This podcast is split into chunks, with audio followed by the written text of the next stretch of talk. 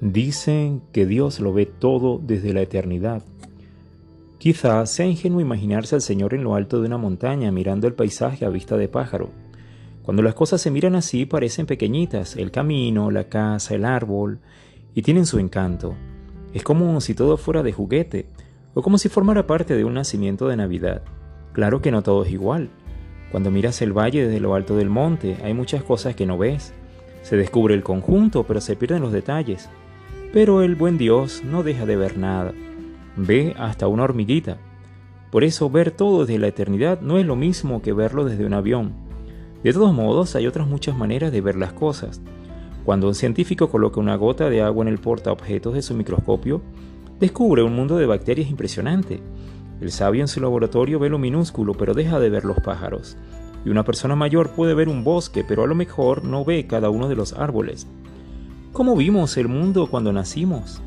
Ya nos hemos olvidado. Pero estoy seguro de que tuvo que ser maravilloso. Y a medida que íbamos creciendo sin dejar de ser niños, la vida era un espectáculo siempre.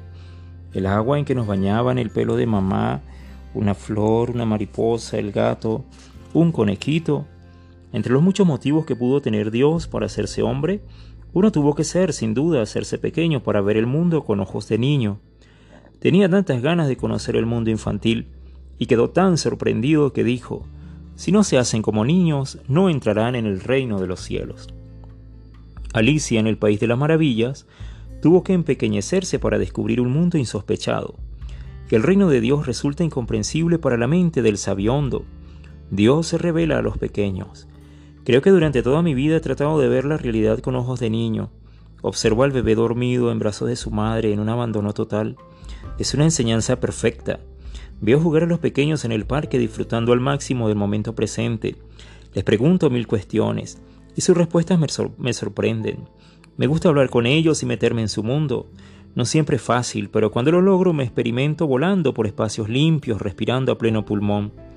Meditar el Evangelio con corazón de niño es el tema de este libro. Homilías dirigidas a los peques que asisten con sus papás a la misa dominical.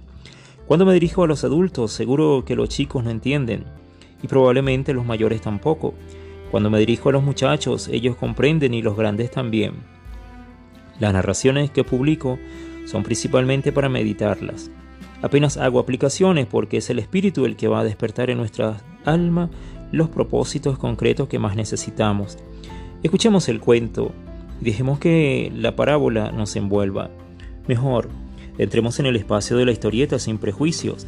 Soñemos para hacer de los sueños una realidad cautivante y liberadora. De este modo los niños te evangelizarán y tú descubrirás el maravilloso mundo de paz para desearlo entrañablemente.